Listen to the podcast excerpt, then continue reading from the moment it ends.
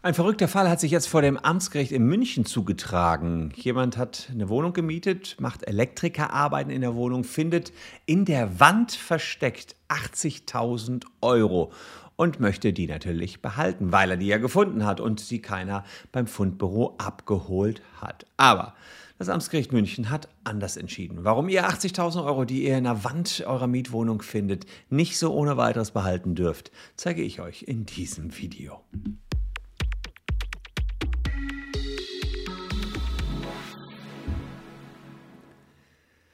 Hallo, ich bin Christian Solmecke, Rechtsanwalt und Partner der Kölner Medienrechtskanzlei Wildeborger und Solmecke. Und nein, ich habe noch nie 80.000 Euro gefunden. Das hat aber die Klägerin aus unserem nächsten Fall. Die zog 2016 in eine neue Wohnung bei München.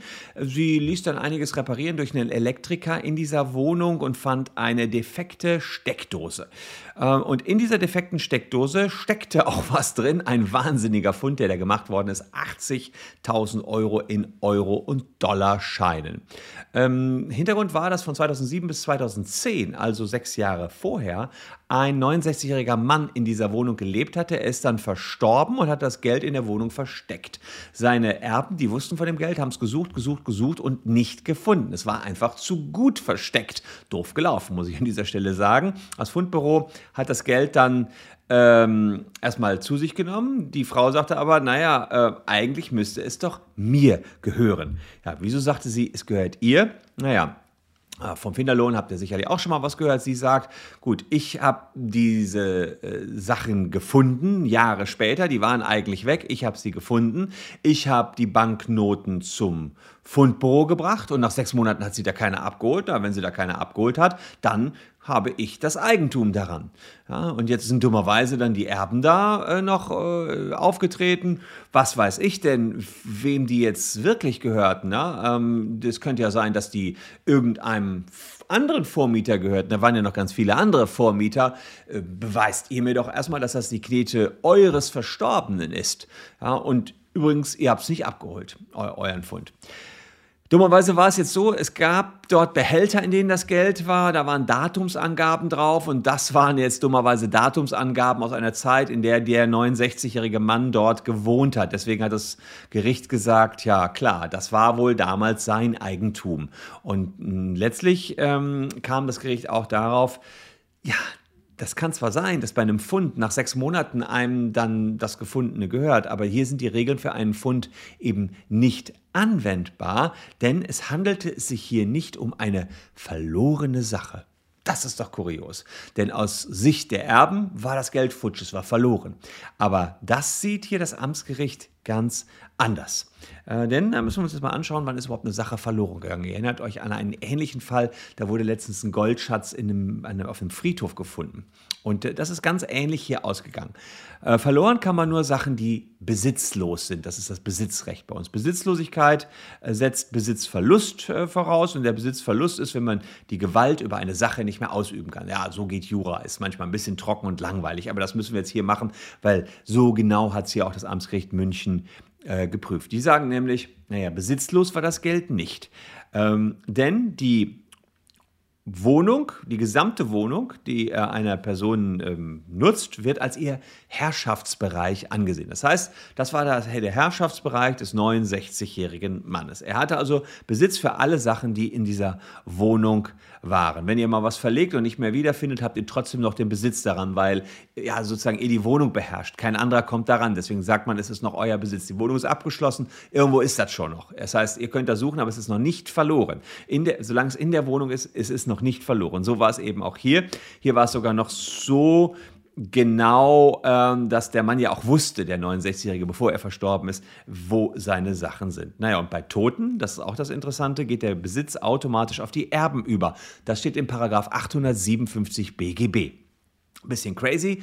Die wussten ja nichts davon, wo jetzt die Sachen äh, wirklich sind, aber es ist auch nicht notwendig, dass sie das wissen. Wenn die sozusagen dann in die Mietverträge eingetreten sind, haben sie auch den Herrschaftsbereich und alles ist Gut, und da sagt man eben, okay, sie waren damit erstmal der rechtmäßige Besitzer. Und dass dann danach andere reingekommen sind, hat den Besitz erstmal nicht gebrochen.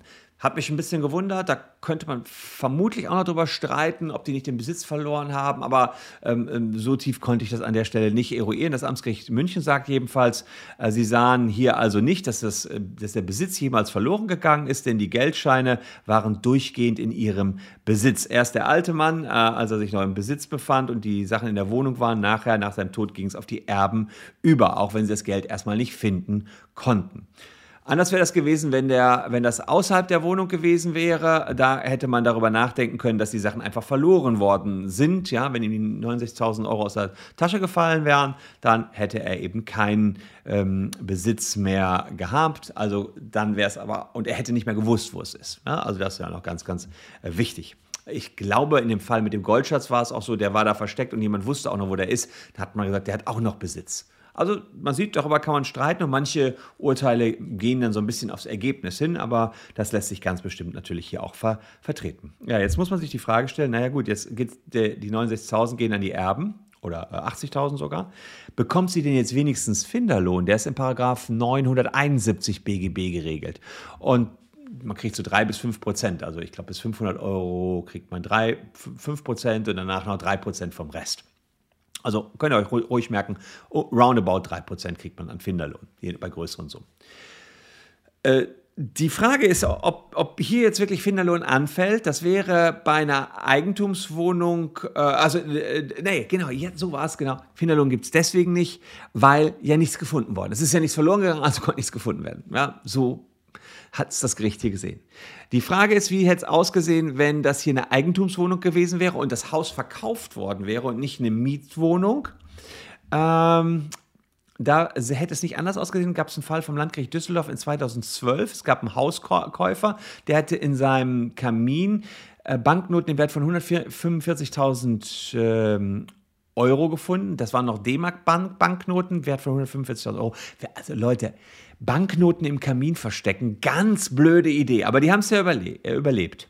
Das Gericht ähm, verklagte den Finder, also den Käufer des Hauses, auf Herausgabe des Geldes an die Erbin, da sie die wahre Eigentümerin ist. Und da hat, haben die also gesagt, ganz genau das Gleiche. Sie hatte eigentlich Besitz, auch wenn sie gar nicht wusste, wo die Sachen waren. Äh, wenn ihr sowas findet und nicht beim Fundbüro abgebt, dann kann das eine Fundunterschlagung sein. Das ist sogar eine Straftat nach 246 Strafgesetzbuch. Also geht leider nicht. Ihr müsst diese Sachen, die ihr gefunden habt, einfach ganz klar abgeben, sonst gibt es Sänge und Ärger vom Gericht. Wobei hier war es ja nicht mal ein Fund, eben, ja, ihr habt einfach nur Sachen gefunden, die eben jemand anderem gehörten. Also ein bisschen verrückter Fall, aber auch interessant. Ich habe mal was versteckt, genau in so einer Doppelwand. Das weiß ich noch genau. Das habe ich versteckt. Ich würde mal sagen, vor 35 Jahren habe ich das versteckt. Und zwar in einer Wand meiner Eltern. Die hatten einen riesigen Raum und dann ist mein, dann ist mein Zimmer, oder vielleicht sogar noch vor längerer Zeit, ist mein Zimmer gebaut worden. Dann habe ich in dieser Wand äh, die dann dazwischen drin gebaut wurden, das, so, das war aus so Rigipsplatten, habe ich was versteckt. Eine Zeitung von dem Tag und andere Sachen, an die ich mich nicht mehr erinnere. Aber auf jeden Fall ist da noch eine Zeitung drin von vor 35 Jahren.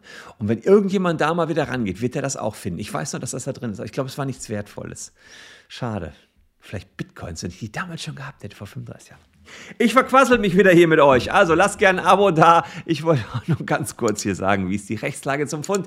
Danke euch recht herzlich, dass ihr meine Gäste wart. Wir sehen uns morgen an gleicher Stelle schon wieder. Bis dahin könnt ihr euch die Zeit noch ein bisschen vertreiben mit diesen beiden hübschen Videos hier. Würde mich freuen, wenn ich euch morgen wieder begrüßen dürfte. Bleibt gesund. Tschüss und bis dahin.